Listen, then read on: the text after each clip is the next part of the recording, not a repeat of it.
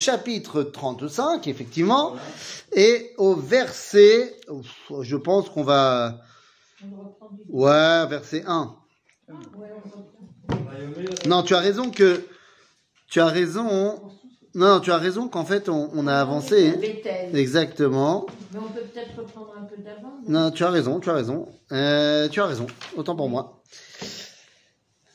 On est arrivé à Bethel. Alors, euh, effectivement, ça y est, l'histoire avec Esav est terminée, l'histoire avec Shrem est donc terminée. Les frères ont décidé de venger leur sœur, et ils ont bien fait. et ils ont bien fait, puisqu'on voit que finalement, eh bien, personne ne les a poursuivis. C'était la crainte de Yaakov, que si on commence à agir, eh bien, tout le monde va nous tomber dessus. Grande crainte israélienne bien connue, que si le peuple juif, si le peuple juif fait quelque chose, alors, euh, qu'il lève le petit doigt, alors on va se prendre les foudres du monde entier. Ce qui est intéressant, c'est que quand on analyse l'histoire, bah, c'est quand on a levé le gros doigt que personne n'a rien dit. Mais quand on a, on a peur de lever le petit doigt, hein, alors on se fait euh, attaquer dans tous les sens. Regardez, à chaque fois que Israël a dit non, maintenant vous me laissez tranquille, je me défends, eh ben c'est tout. Il s'est rien passé. En 48, les Américains ont dit vous déclarez pas l'indépendance. On a déclaré l'indépendance et on a gagné la guerre et personne n'a rien dit. En 67, on s'est défendu, on a lancé la guerre de prévention, on a gagné et c'est tout. Tout le monde s'est tué après. Le fait que aujourd'hui on soit dans cet euh, état d'esprit où à chaque fois qu'on on a peur de bouger le petit doigt, mais qu'est-ce qu'ils vont dire les instances internationales?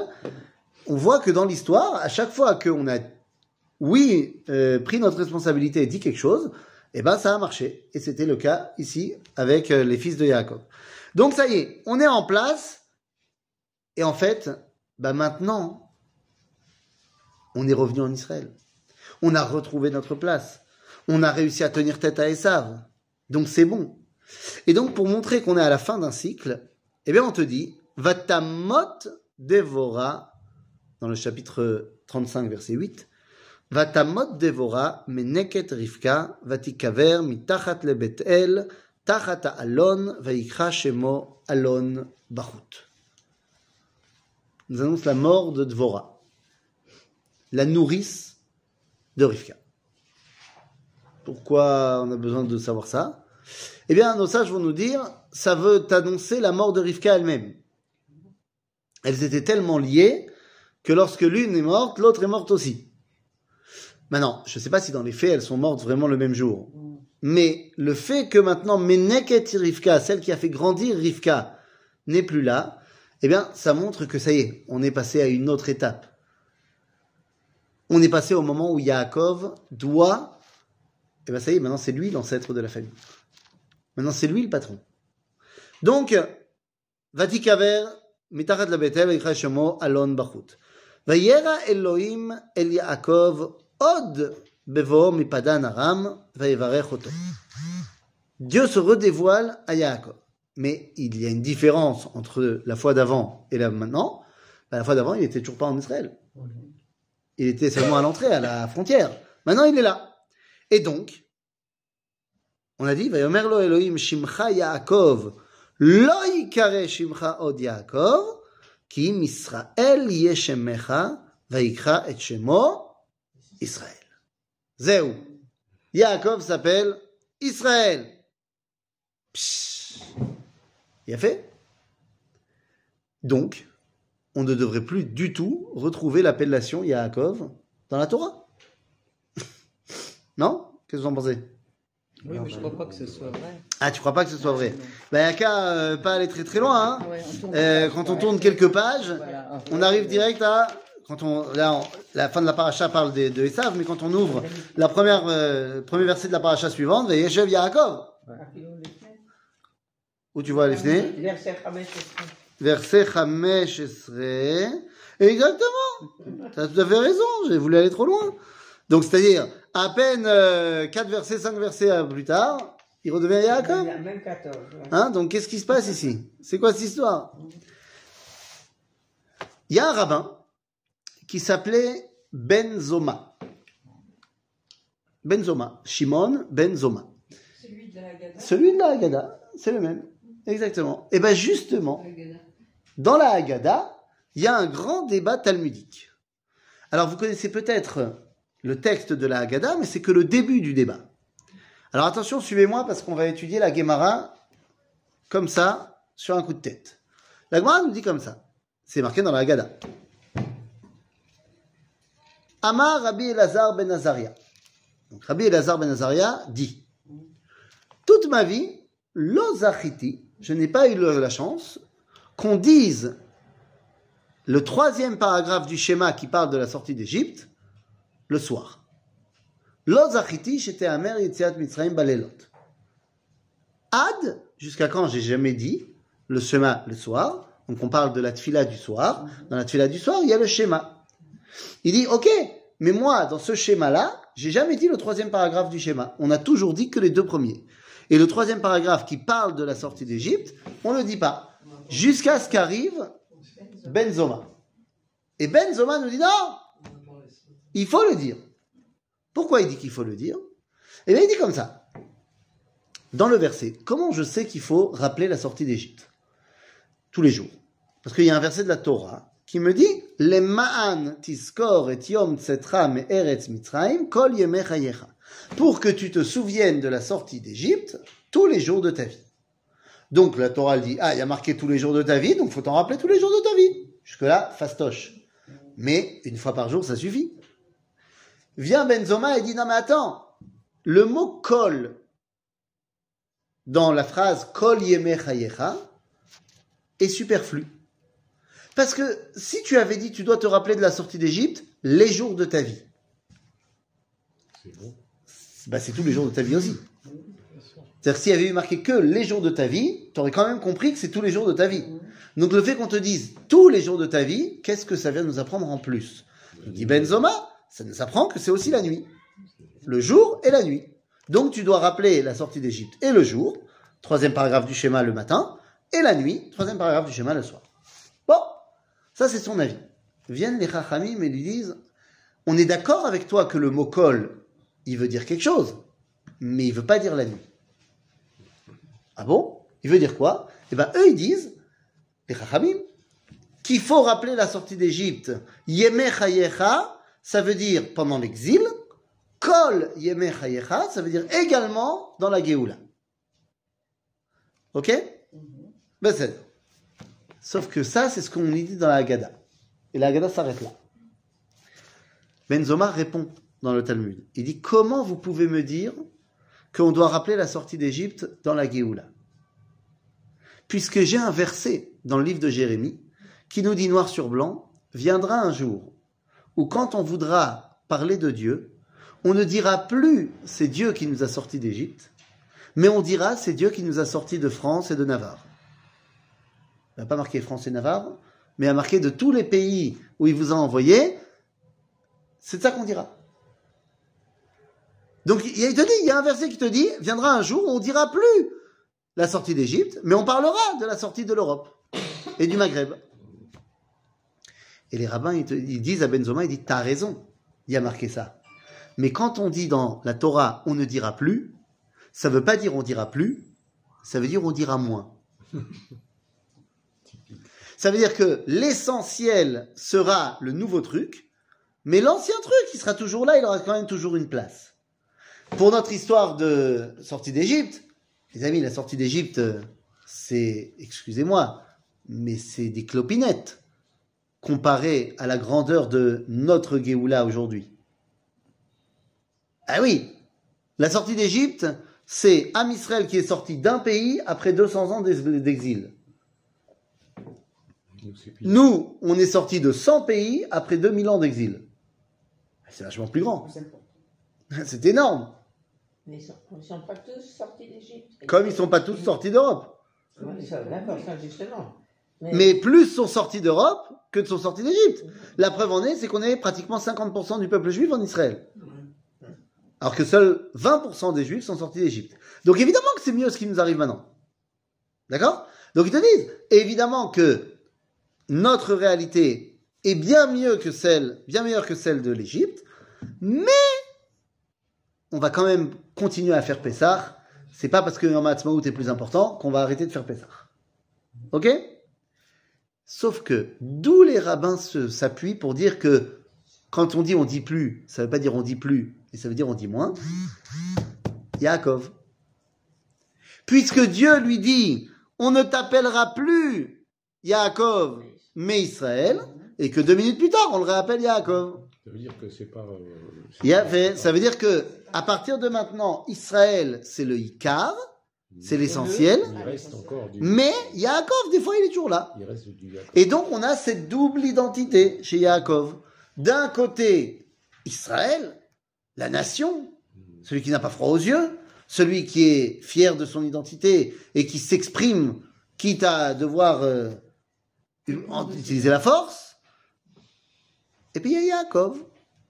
C'est quand euh, on n'est pas au top et qu'on est obligé de retourner un petit peu se cacher et qu'on doit baisser la tête. C'est Yaakov. Et donc il y a cette partie de yo-yo maintenant qui va s'installer. Des moments dans l'histoire où on sera Israël et des moments où on sera Yaakov. Ça fait 75 ans qu'on est redevenu Israël. Avant ça, on était Yaakov Pendant 1900 ans, on était Yaakov. Ok C'est clair Top. ויאמר לו אלוהים, אני אל שדי פרא ורבה. גוי וקהל גויים יהיה ממכה, ומלכים מחלציך יצאו. Qui lui parle El Shaddai. El Shaddai, on l'a déjà vu, c'est le dévoilement de Dieu à chaque fois qu'il promet une descendance. Shaddai, c'est le dévoilement de Dieu, de Dieu quand on promet la descendance. Et ça, les amis, aujourd'hui on parle de choses euh, très profondes. Pourquoi est-ce que le dévoilement divin qui promet des enfants, c'est El Shaddai Shaddai? Alors, Shaddai, Shaddai, on disait, c'est. oui, c'est le truc qu'on met en initial, c'est le truc qu'on met sur la mezouza, c'est- un dévoilement divin. C'est un des noms de Dieu. Ah, c'est un des noms de Dieu. Un des noms de Dieu. Mais pourquoi c'est celui-là qu'on utilise quand on veut promettre, et particulièrement promettre une descendance? Alors les amis, il faut qu'on parle un petit peu mathématiques. Ah, je sais que c'est votre point fort, les mathématiques, bien sûr. Ma fille, elle m'a demandé de l'aider pour un devoir de maths. Ben, Je lui ai dit, j'ai fini les mathématiques, c'est terminé pour moi. Pourquoi t'avais commencé une fois je- oh, pff, on m'a forcé un jour. J'ai dit, mais chacun son rôle. Moi, c'est pas les maths. Dieu, il m'a pas donné les maths. C'est pas chacun son, son truc. Et La pauvre, alors. ben, peux descendre Écoute, mon père, il pouvait m'aider, mais il y avait personne à qui aider. Parce que moi, j'étais pas prompt à écouter et à entendre ses conseils. Là, j'aimerais bien l'aider, mais je peux pas. Et elle, elle voudrait bien écouter. Hein, c'est mal fichu cette histoire. hein. Je lui ai dit de l'appeler. Je lui ai dit débrouille-toi. Voilà. C'est des maths, t'as pas besoin de parler hébreu ou pas hébreu, c'est des chiffres. Bekitsour, mathématiques.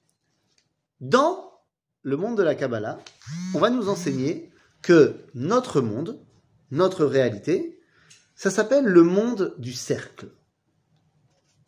Pourquoi? C'est infini. Pardon? Donc c'est infini. Non, au contraire, le cercle, il est fini. Il est fermé et il est cyclique. Il est cyclique. C'est-à-dire, c'est le cycle de la vie, comme disait Mufasa, dans le roi lion, évidemment. Donc c'est le cercle. Ça, c'est le monde de notre univers. Le monde des âmes, le monde donc en haut, c'est, d'après la Kabbalah, le monde de la ligne droite, la droiture par excellence. Ok? C'est symbolique. Le cycle et la ligne droite. Bon, le problème, c'est que euh, ces deux mondes doivent se rencontrer. Eh oui. Le but, c'est qu'il y ait un contact entre là-haut et ici. La preuve en est que quand un bébé naît, on est tous très contents. Pourtant, le corps du bébé, il était déjà là dans le dernier ultrason, dans, le dernier, dans la dernière échographie. Le corps, il était déjà bien prêt, c'est bon. Pourtant, on a une joie qui n'est pas la même du tout que quand il sort. Donc, on n'est pas content tellement pour avoir le corps qui est là, qui se balade. Encore vivant. Il est, pas, il est vivant. Vous n'êtes pas vivant. Son cœur, il bat. Il, ressent les choses. Euh, quand on lui fait écouter des, des bruits forts, eh bien, il y a- ça, ça s'emballe. D'accord, mais enfin, il respire pas. il- Non, bien sûr qu'on peut pas comparer. Mais justement, c'est ce que je suis en train de voir. Qu'est-ce qu'on voit? En en quoi c'est pas c'est pas la même chose? Vivant, il est. C'est d'ailleurs une des raisons pour lesquelles la, la Torah elle va interdire euh, l'avortement à ce moment-là, parce que bah, c'est un, être vivant. Maintenant, d'un autre côté, l'homme, il est formé de corps, oui, mais il y a aussi un autre truc qui s'appelle sa- son âme, sa neshama. Or, sa neshama, elle était présente déjà depuis la création du monde. Donc, on n'est pas tellement heureux, euh, elle était déjà là avant.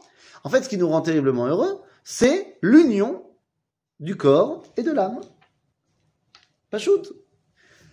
L'union du corps et de l'âme, c'est l'union donc du monde du cercle avec le monde de la ligne droite. En mathématiques, on nous a appris que ce qui, ben, fait la relation entre le diamètre et le périmètre, comment on fait la relation entre la ligne droite et le cercle, ah, il nous faut un élément pour l'aider à faire la relation entre les deux. Cet élément s'appelle pi. Ram, pi. 3,14 3,14. 1416. 3,14, 159. Mais 3,14, il a fait? Ah bah tiens, en Gematria, Qui a découvert 3,14, c'est une très bonne question. Les Grecs, ils l'utilisent déjà, mais on ne sait pas qui euh, a découvert ça. Par contre, 3,14 en Gematria, c'est Shaddai. Eh oui. Shaddai, c'est 314. C'est-à-dire que le dévoilement divin qui va nous donner la promesse de la descendance, c'est ce qui nous permet de faire le lien entre la ligne droite et le cercle, entre le monde des âmes et le monde de la nature. Et c'est ça la promesse par excellence. Alors, c'est pas la première fois qu'on voit El Shaddai, il avait promis à Abraham, Yitzhak, maintenant il y a Jacob. Sans Jacob, il a déjà, il a déjà 11 enfants. Ouais. Donc, qu'est-ce qu'il promet ici? La naissance de qui? De Binyamin, exactement. C'est-à-dire, donc il faut lui dire, voilà, Binyamin reste à naître, allez au boulot. Top Et quand il lui dit des, des rois sortiront de lui, on parle de Shaoul, premier roi d'Israël qui était de la tribu de Binyamin. ואת הארץ אשר נתתי לאברהם וליצחק, לך אתננה ולזרעך אחריך אתן את הארץ. Je renouvelle la promesse que j'ai faite à Abraham et à Yitzhak, la terre d'Israël, je te la donnerai à toi et à tes descendants. ויעל מעליו אלוהים במקום אשר דיבר איתו. ויצב יעקב מצבה במקום אשר דיבר איתו, מצבת אבן. Yaakov a mis une stèle en place pour marquer l'endroit où Dieu lui avait fait cette promesse. ויסך עליו נסך ויצוק עליה שמן. Il a mis de l'huile d'onction sur la pierre. Déjà euh, en Israël, donc. On est en Israël, et là, il met, il fait une espèce de pierre pour se repérer, il met une huile d'onction. C'était un mina qui est très répandu à l'époque. Mais pourquoi? Qu'est-ce que ça fait de mettre de l'huile sur quelque chose? Parce que là, on met sur une pierre, mais on va voir que dans le judaïsme, on va mettre de l'huile sur la tête des rois. Sur. Il y a un minag, je ne sais pas euh, ce que vous allez faire dans trois semaines, mais il y a un minag de mettre de l'eau dans les bougies de Hanouka. Alors, si vous, si vous allumez des bougies à la cire, euh, non, il n'y a pas. Mais ceux qui mettent de l'huile. Il y a un minag de mettre de l'eau dans euh, le- le- le- les bougies de Hanouka. Alors, soit tu dis parce que tu es très ashkénaze et donc tu veux économiser. Ah oui, comme ça tu mets moins d'huile. Coûte moins cher. Ou alors, il y a une autre raison. Et l'autre raison, c'est quoi? C'est qu'on veut marquer la différence. Entre l'eau et l'huile, ça se mélange pas. Donc, on veut marquer la différence qu'il y a entre le peuple juif et en l'occurrence les Grecs. Donc, on veut marquer cette différence. À chaque fois qu'on va mettre de l'huile sur quelque chose, c'est pour marquer la démarcation entre la chose en question et le reste du monde. Ok, c'est pour ça que le roi, on lui met de l'huile, c'est pour ça que le Kohen Gadol, on lui met de l'huile, c'est pour ça qu'à chaque fois qu'on veut introduire, introniser un ustensile au Beth Amikdash, on va lui mettre de l'huile d'onction également. Il a un statut différent. D'accord? C'est à ça que ça sert. Et donc, euh, Vaikra Yaakov et Shem Amakom Asher Diber Ito Sham Elohim Beit El, la maison de Dieu. cest à 20 minutes au nord de Jérusalem. Mi El, od kivrat aretz lavo Ephrata, Rachel, vatekash belideta. Ils ont marché depuis Bethléem et ils sont arrivés à Ephrat. Grande marloquette, est-ce que c'est Ephrat d'aujourd'hui ou Ephrat dans le nord. Dans le nord, attention, pas dans le nord, mais dans le Shomron. En fait, la question est de savoir est-ce que Yaakov il est parti au sud de Bethel ou est-ce qu'il est parti au nord de Bethel. Le Ramban, Rabbi Moshe ben Nachman, dans son commentaire de la Torah, nous dit que c'est au nord. Et il fait une analyse des versets, il te dit c'est au nord. Très bien. Qui c'est au sud? Hein? Qui c'est qui a dit c'est au sud? Euh, plus- personne n'a dit c'est au sud par rapport. On dit c'est Ephrat. On n'a pas dit qui. Le Ramban, à un moment donné, vous connaissez son histoire personnelle. Il habite à Barcelone. Seulement, il est trop fort dans, son, dans sa dispute de Barcelone. Et il est tellement fort que, vous savez, il y avait des débats publics entre un chrétien et un rabbin juif. Le problème, c'est qu'il est trop fort et que donc, le pape fait arrêter le débat. Et même Louis Aragon, le roi de Barcelone, ne peut plus le protéger. Il lui dit, il faut que tu partes. Et le Raman part en Israël. Il part en Israël. Lorsqu'il arrive ici, il demande aux Juifs qu'il rencontre de l'emmener sur la tombe de Rachel. Et les Juifs l'amènent sur la tombe de Rachel que nous, on connaît. C'est-à-dire à Ephrat Bethléem ici. Et là, il écrit quelque chose de fantastique. Il écrit, et c'est ce qu'on peut trouver dans les Kitvé à Ramban, les écrits du Ramban, où il dit comme ça. D'après mon étude, Rachel est enterrée là-haut. Aval, d'après la tradition juive, elle est enterrée en bas. Donc, elle est enterrée en bas. C'est-à-dire que moi, j'ai pensé, d'après ce que je comprends de la Torah, que c'est pas là. Mais il n'y a rien de, moi, moi, je ne suis rien. Il n'y a rien de plus fort que la tradition juive. Si Am Israël, il a dit qu'elle était là, elle est là. Nahon? Nahon? Mais c'est vrai en plus. Tu vas aller contre une tradition? Ça marchera pas. Ça ne marchera pas. D'accord? Elle a un, un accouchement très difficile. Vaï be akshota belideta. Elle est en train d'en mourir.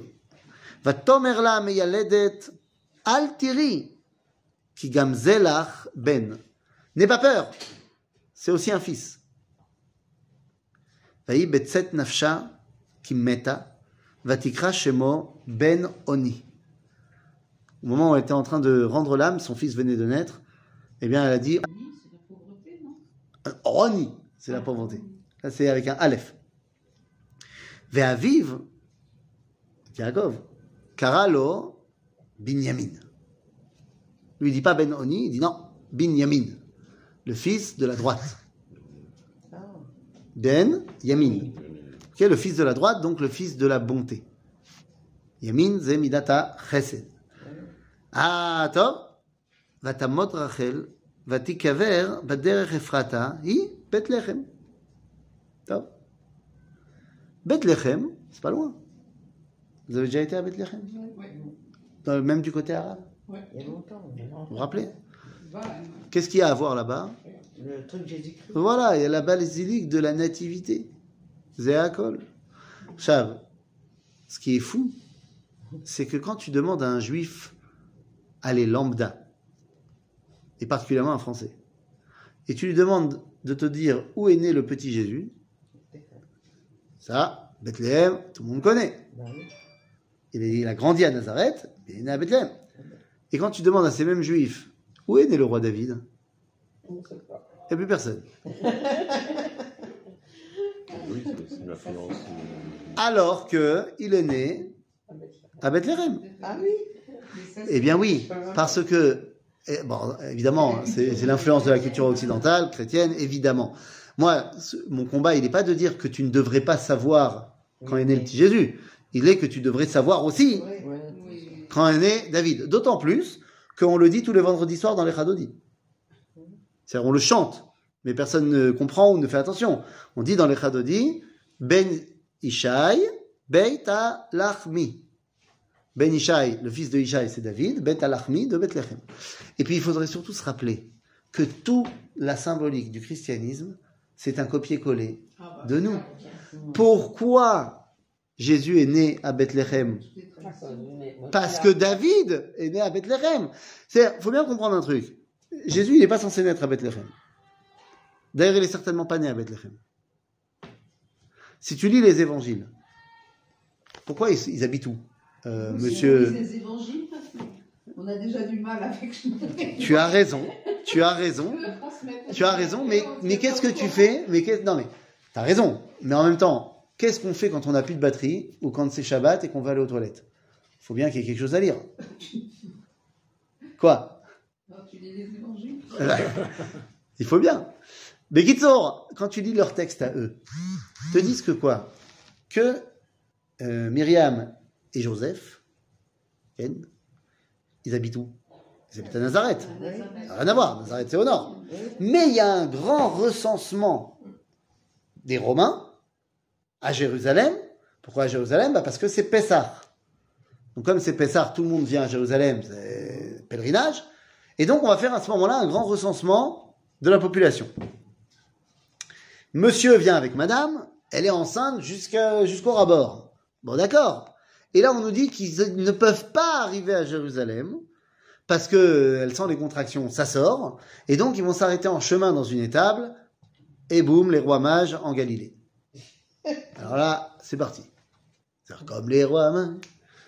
Mais, mais oui, mais non, mais quelle Galilée? Ils sont pas venus en Galilée, puisqu'ils sont à Bethléem. c'est pas du tout le chemin. Mais tu vois bien que donc les fondateurs du christianisme, qui étaient à Rome, parce que je ne parle pas de la première génération, je parle de ceux qui ont mis en place les dogmes du christianisme, ils connaissaient rien à la géographie d'Israël. Ils disent, ils habitent à Nazareth, Jérusalem c'est là, et Bethléem c'est au sud. Donc comment tu veux qu'en chemin vers Jérusalem, ils ont dû s'arrêter et c'est Bethléem? Ben d'accord que non. Mais oui, mais il faut qu'ils naissent à Bethléem. Parce que vu que David, c'est censé être le Mashiach, enfin ses descendants, il faut qu'il succède à David. Donc si David il vient de Bethléem, il faut que lui il vienne de Bethléem. Bien sûr. C'est pas shoot. Mais évidemment Ah, Il y a 12, c'est- c'est- comme de par hasard, il a trouvé 12 élèves. Ah ben tiens, le peuple juif c'était 12 tribus, nous on va faire 12 élèves. Il faut qu'il y ait un renégat. C'est quand même incroyable que c'est le seul qui n'ait pas changé son nom et qui n'ait pas christianisé. Tous les autres, ils ont changé de nom. Non, Judas, il est resté Judas, parce que c'est Yehudi, Yehudi, juif, la Judée. Donc le méchant, c'est- Baro. Je sais pas si tu connais l'histoire du bon samaritain. C'est une autre histoire qui est racontée dans les évangiles, mais peut-être que tu as déjà été à la mer morte. Sur la route, il y a une pancarte du bon samaritain. C'est très beau à visiter d'ailleurs. Il y a des mosaïques magnifiques, euh, y compris de la synagogue de Gaza. Il y a 2000 ans. C'est incroyable. Bekitsour, sauf que moi, deux secondes, j'ai étudié la géographie. Le Shomron, la Samarie, c'est pas là. C'est pas là. C'est plus haut. Alors qu'est-ce qu'il fait ici? Ah non, parce que dans les évangiles, on te raconte une histoire. Que Jésus se balade dans la région, donc ici dans Yehuda, et il rencontre un méchant Cohen, qui est méchant. Après, il rencontre un méchant Lévi, méchant. Puis après, il rencontre un autre bien. Sauf que, excusez-moi, quand on dit Cohen, Lévi, c'est quoi la suite ah, On va quand même pas dire que Israël, il est bien. Certainement pas. Donc tout d'un coup, c'est plus un Israël, mais c'est un Shomroni, un Samaritain. Il a rien à faire là, il habite pas là, mais c'est pas grave, yallah, chez Yé. Et puis d'abord, je vous rappelle que dans quelques semaines, nos amis chrétiens vont fêter la Noël. Sauf que si vous avez entendu, je viens de vous dire qu'au départ, le recensement demandé par les Romains, c'était parce que c'était Fais ça. Pessah. Oui, c'est ça que je comprends pas pourquoi. Eh oui, donc il n'est pas né à Noël. Il est né à Pessah. Mais, oui, mais c'est bien beau de dire ça. Mais Polo, quand il vient à Rome et qu'il veut vendre son christianisme au tas à tout le monde, il va bien- il va quand même pas dire Bon, écoutez les gars, vous avez rien compris, on va tout changer. Non Il prend la fête principale de Rome, qui était les Calenda et les Satanonda, qui était au moment du solstice d'hiver, et il dit Bah, vous savez quoi, hein? On va, on va le coller. là. Ben ouais, ça va bien marcher. Et puis ça marche. C'est un col. Tout n'est que symbolique dans cette histoire-là. Hein? Un jour, il faudrait étudier les, les lois qui se sont développées par rapport à l'histoire de Noël ou pas Noël, euh, deux mondes différents entre Ashkenaz et Sepharad par rapport à Noël. Parce qu'on est, on a le droit d'étudier la Torah, on a le droit d'étudier la Torah. Qu'est-ce qui se passe Qu'est-ce qu'on fait Qu'est-ce que truc machin hein Non. Les, musulmans sont plus proches. Deux. Les judaïstes. Bah, donc les musulmans, d'abord, ils ne sont pas idolâtres. Euh, c'est déjà pas mal. Ils ont leurs problèmes à eux, ils ont d'autres problèmes. Mais bon. Bekitsour, donc elle est née, euh, enfin elle est morte à Beth Lechem. Iné. ויצב מה- יעקב מצבה על קבורתה, היא מצבת קבורת רחל עד היום. ויצא ישראל, ויית העולו מעלה למגדל עדר. ויהי בשכון ישראל בארץ ההיא, donc ça y est, Israël est posé, c'est bon. וילך יהודה, וישכב את בלעה פילגש אביו. Qu'est-ce qui se passe Ça y est, Israël est en place. Elle est morte des suites de l'accouchement. Et bon, la vie reprend son cours. Après, euh, je sais pas, le deuil, machin, hein, la vie reprend son cours. Et là, on te dit.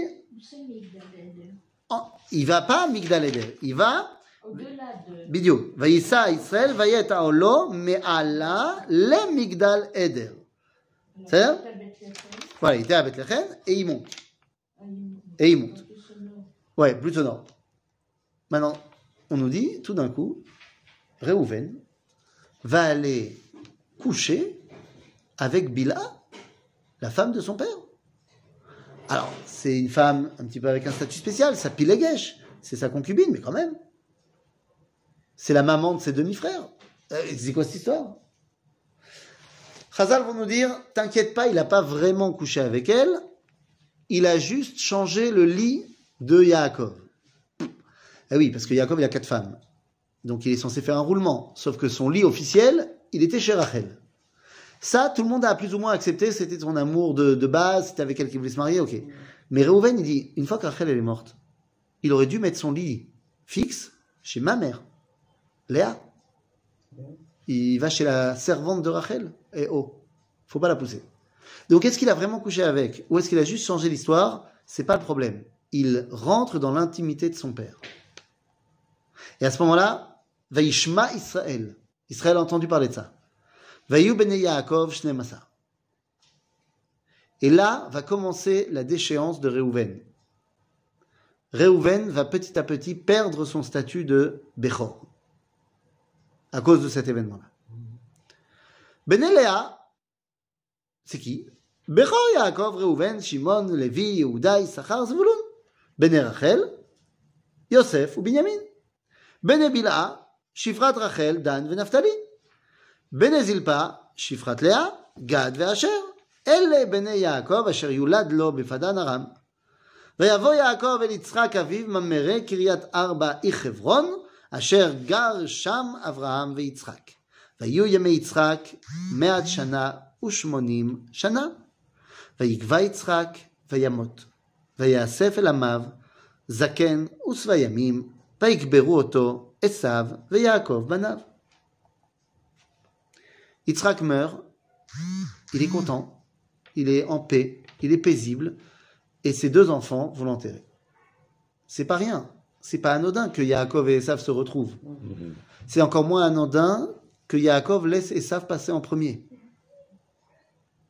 C'est Donc ok. Et là, qu'est-ce qui se passe? Ben, Puisqu'on nous a dit ça, eh bien toute la fin de la paracha, c'est une pa- un passage très, très, très, pff, comment te dire, rébarbatif. On va te passer la généalogie de Esav. ואלה תולדות עשיו ואדום. עשיו לקח את נשיו מבנות כנען, את עדה בת אלון החיתי, ואת האוליבמה בת ענה בת צביון החיתי, החיבי סליחה, ואת בסמת בת ישמעאל אחות נוויות. Donc il a trois femmes. Et ça, עשיו. ותלד עדה לעשיו את אליפז, ובסמת ילדה את ראואל, והליבמה ילד את, ילדה את ייאוש, ואת יעלה ואת קורח, אלה בני עשיו אשר יולד לו בארץ כנען. ויקח עשיו את נשיו, ואת בניו, ואת בנותיו, ואת כל נפשות ביתו, ואת מקנהו, ואת כל בהמתו, ואת כל קניינו אשר רכש בארץ כנען, וילך אל ארץ מפני יעקב אחיו. Il se sépare avec toute sa famille, il veut pas rester proche de Yaakov.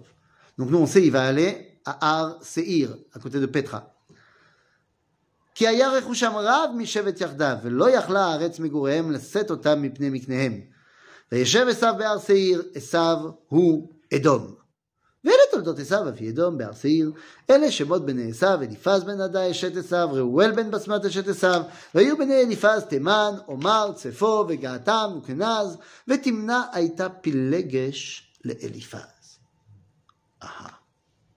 Il y a une dame, qui s'appelle Timna.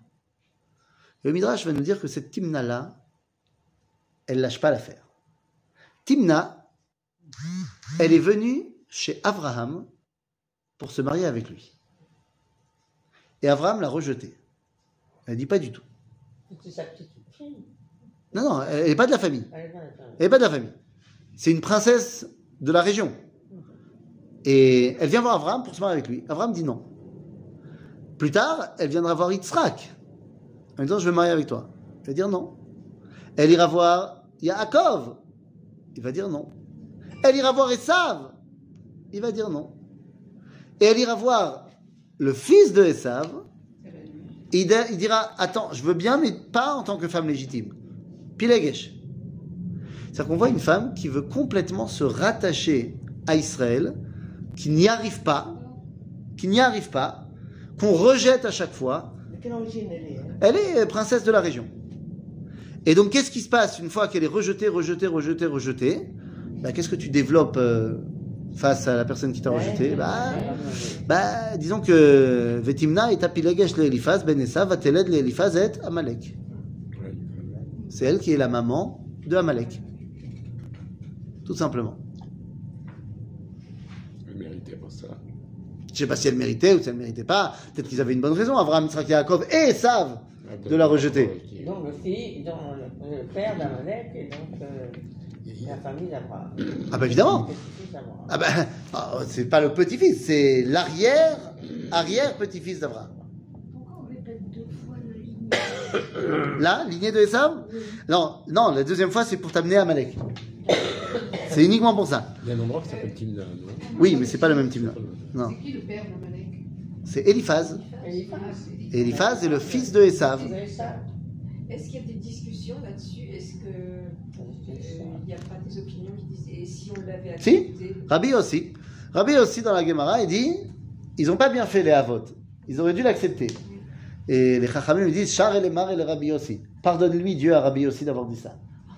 Alors, ça veut dire quoi? Ça veut dire que Abraham, Yitzhak et Yaakov, ils avaient raison de ne pas l'accepter. Mais si une femme comme ça revient aujourd'hui, alors on peut en parler. C'est-à-dire que lorsqu'on est en train de créer l'identité d'Israël, on ne peut pas mettre euh, une identité qui est pleine de haine. C'est pas possible. Peut-être qu'on pourra gérer ça plus tard. Mais là, on n'est pas encore construit pour le gérer. contre soi qu'avec soi. Euh, Des fois, vaut mieux, ouais. D'accord.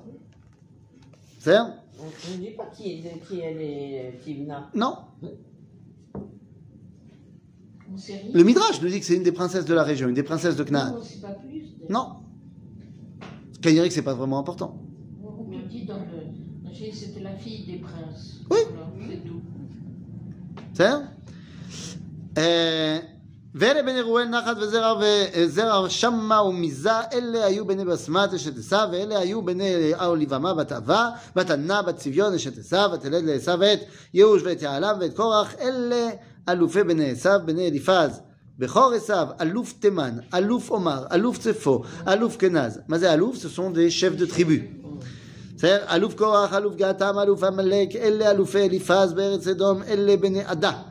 ואלה בני ראואל, בני עשיו, בן עשיו, אלוף נחת, אלוף זרח, אלוף שמה, אלוף מיזה.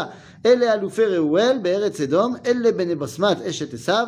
ואלה בני האוליבמה, אשת עשיו, אלוף ייאוש, אלוף יוהלם, אלוף קורח, אלה בני אלופי האוליבמה, בת, עשיו- בת ענה, אשת עשיו. אלה בני עשיו ואלה אלופיהם, הוא אדום. Bon, bah, c'est très bien, c'est bon, j'ai compris. Non, non, t'as pas fini. אלה בני שעיר, אחורי, יושבי הארץ, לוטן ושובל וציביון וענה.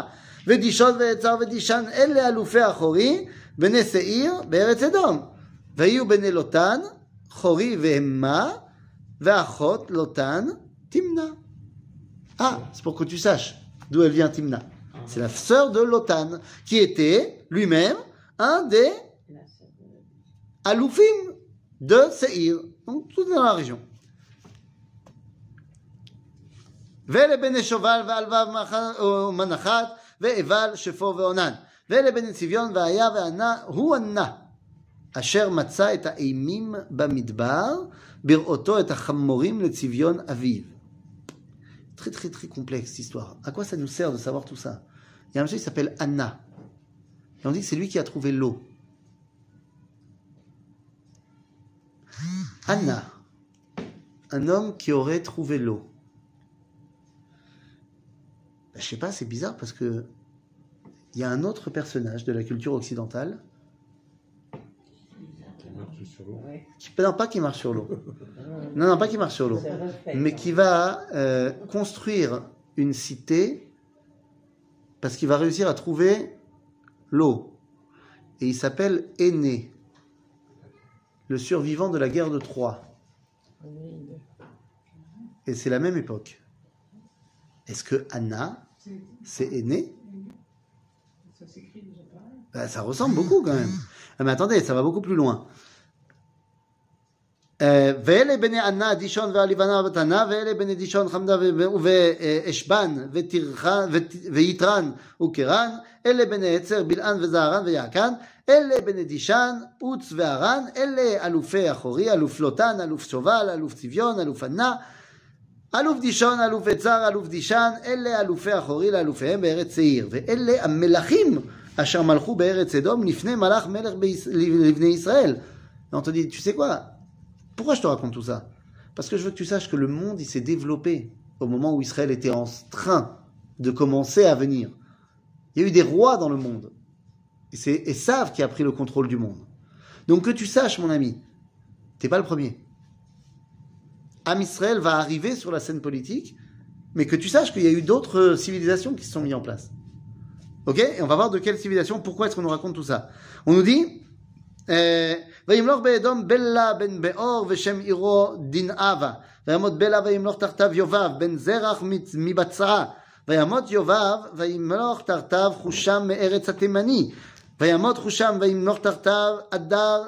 אדד בן בדד המכה את מדיין בשדה מואב ושם עירו אבית וימות אדד וימלוך תחתיו סלמה ממסרקה וימות סלמה וימלוך תחתיו שאול מרחובות הנער וימות שאול וימלוך תחתיו בעל חנן חנן בן אחרון אחבור סליחה וימות בעל חנן בן אחבור וימלוך תחתיו אדר ושם עירו פאו ושם אשתו מאת מאת תבעל בת מטרד בת מי זהב. Quand même bizarre cette histoire parce que C'est à quel verset là? Là, on est à la fin de la paracha. Et on nous a raconté les rois de Esav.